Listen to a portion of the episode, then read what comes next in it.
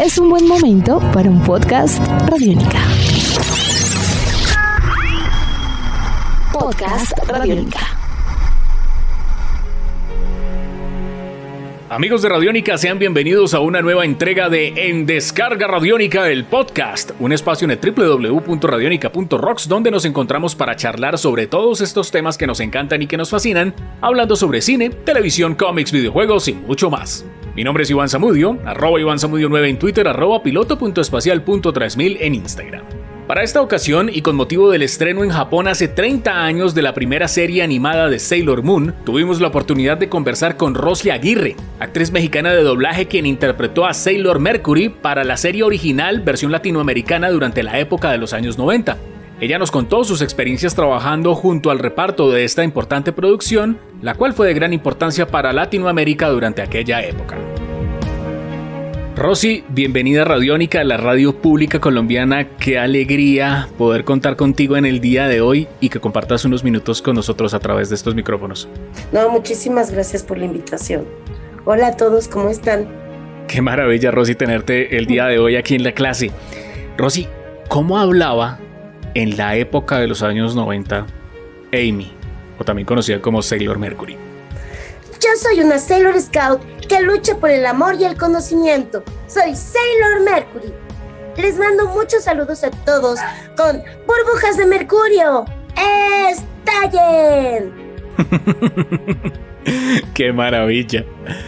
Eh, Rosy, vamos a devolvernos un poco en el tiempo, obviamente para hablar acerca de esos años en los cuales hubo una digamos, un, boom alrededor de la animación japonesa doblada desde México para Latinoamérica. ¿Cómo fue la experiencia hace 30 años de hacer este personaje, de interpretar a Sailor Mercury, pero aparte de eso, de compartir con Patricia Acevedo, con Mónica Manjarres, con todo este equipo que las hacía un equipo de superheroínas tan pero tan especial porque antes además el doblaje pues se desarrollaba todos los actores en el mismo estudio, con el atril, digamos, no se grababa por separado. ¿Cómo, cómo fue esta experiencia hace 30 años? Eh, la verdad, mm, a mí me gustaba mucho el sistema de antes, cuando todos convivíamos con todos en el atril. Eh, era un aprendizaje mutuo, apoyo mutuo de unas con otras. Eh, pues hay una anécdota muy linda porque Araceli de León pues aún vivía, ¿no? Y entonces, este, tenía, era un atril muy, muy largo, muy grande, y estaban los libretos, y ella iba, eh, iba corrigiendo los libretos, este, y los iba pasando, ¿no? O sea, iba corrigiendo cosas y nos lo iba pasando, y ahí íbamos trabajando, ¿no? Este, antes lo corregía de volada. Entonces le decíamos la corregidora. que aquí en México, pues es este, es chistoso porque hay un personaje histórico muy importante de la época de la independencia que le decían la corregidora.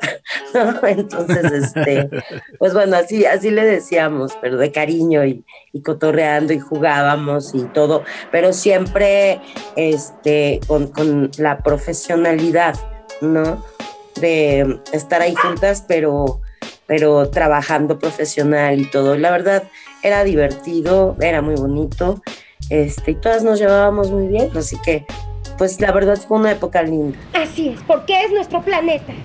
Aquí fue donde nos encontramos. Nos reímos, lloramos, pasamos buenos momentos. Este lugar es el tesoro de nosotras. Y nuestro deber principal es protegerlo, chicas.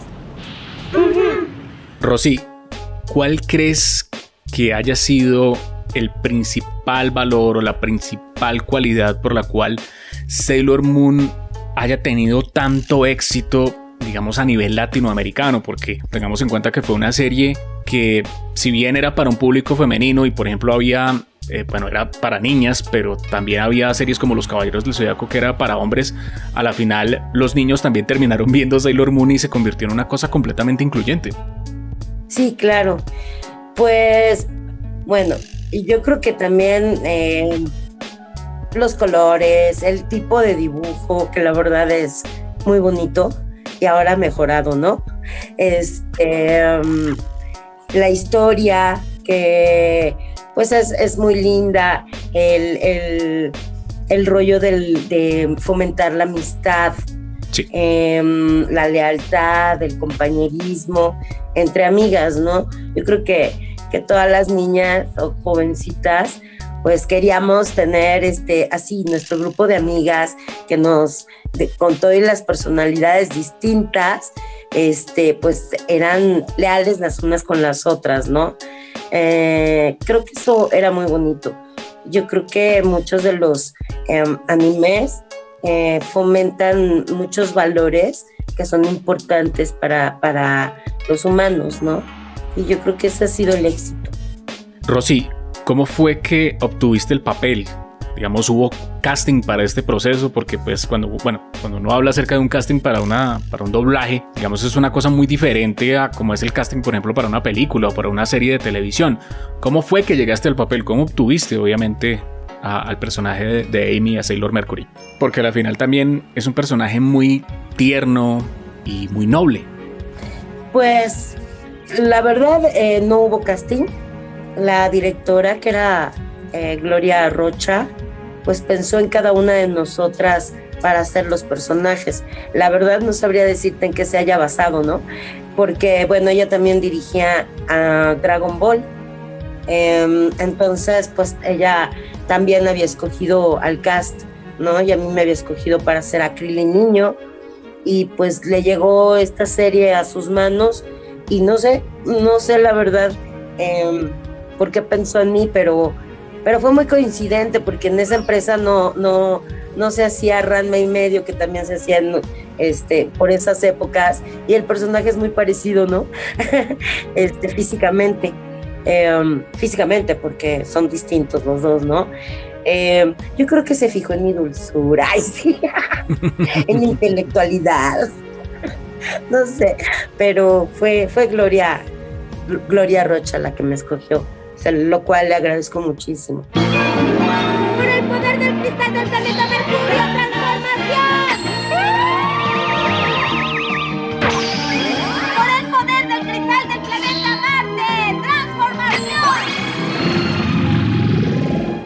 Rosy, a pesar de que han pasado para el caso de la adaptación, obviamente para Latinoamérica, casi 30 años, todavía sigues en contacto, obviamente, con las demás actrices que interpretaron a las otras Sailor Scouts, en este caso, pues a, Mónica Manjarres, a Patricia Acevedo.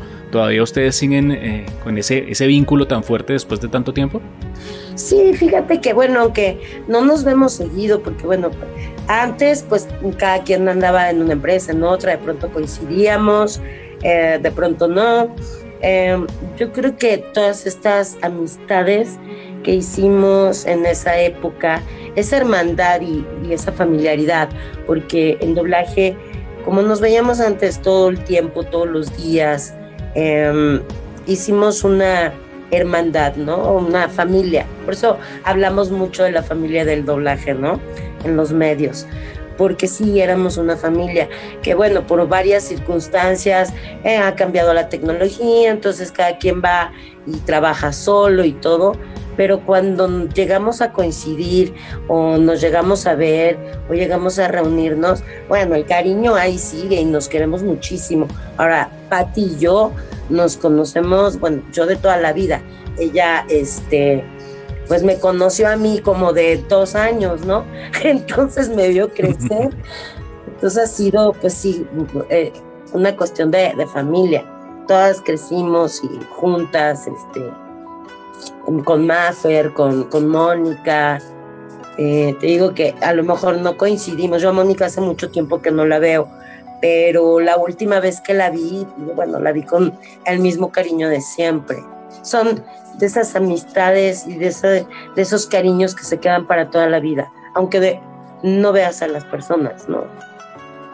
Rosy, ¿por qué 30 años después hay que volver a ver a Sailor Moon? Hay que ver la serie clásica, por supuesto, pero también ver las nuevas producciones porque ustedes han estado vinculadas con los mismos personajes haciendo las voces. ¿Por qué? Pues, bueno, es que esta historia está más apegada al, al manga, ¿no? La, la otra historia, es que eh, la de hace 30 años, eh, era distinta. Esta está más, más apegada al manga. Aparte el dibujo es también muy bonito. Este, los colores.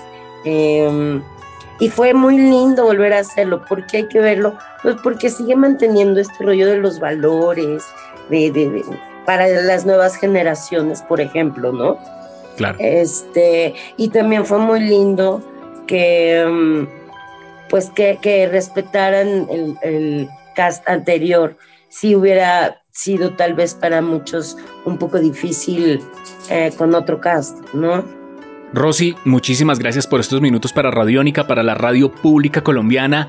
Feliz Día de la Mujer para ti y para todas las actrices de doblaje que con su talento y con su trabajo pues nos han hecho maravillarnos y nos han llevado a mundos maravillosos a través de la pantalla chica y a través de la animación japonesa. Muchísimas pero muchísimas gracias. Felices 30 años de Sailor Moon. No, muchísimas gracias a todos ustedes. Eh, por, por, seguir viendo Sailor Moon, porque sigue siendo el gusto del público y, eh, y pues gracias por seguirnos y por apapacharnos mucho. Eh, les mando todo mi cariño, gracias por las felicitaciones y por supuesto, gracias, gracias este, a todas las mujeres de, que escuchen esto por existir y por seguir siendo grandes eh, y fuertes y guerreras. Y gracias a los hombres que nos comprenden. Esto fue entrevista en Descarga Radiónica conversando con Rosy Aguirre, actriz mexicana de doblaje quien interpretó a Sailor Mercury para el doblaje original de Latinoamérica durante los años 90 de esta serie. Ella nos contó sus experiencias trabajando al lado del reparto de esta importante producción que fue de vital importancia durante aquellos años para Latinoamérica. Recuerden que todas las semanas a través de www.radionica.rocks y también a través de nuestra app Radionica ustedes podrán descubrir nuevas entregas de podcast Radionica. Series desarrolladas y creadas por el equipo de realizadores de Radionica, donde podemos encontrar productos muy pero muy interesantes como el podcast de Rock and Roll Radio, Una cita con el profe y La vuelta al mundo en canciones. Todo esto, repito, y mucho más a través de www.radionica.rocks y también a través de nuestra app Radionica. Hola, yo soy una Sailor Scout que lucha por el amor y el conocimiento. Y no dejen de escuchar Radiónica, la radio pública colombiana. ¡Burbujas de Mercurio! ¡Estallen! Nuestros podcasts están en radionica.rocks, en iTunes, en RTVC Play y en nuestra app Radiónica para Android y iPhone. Podcast Radiónica.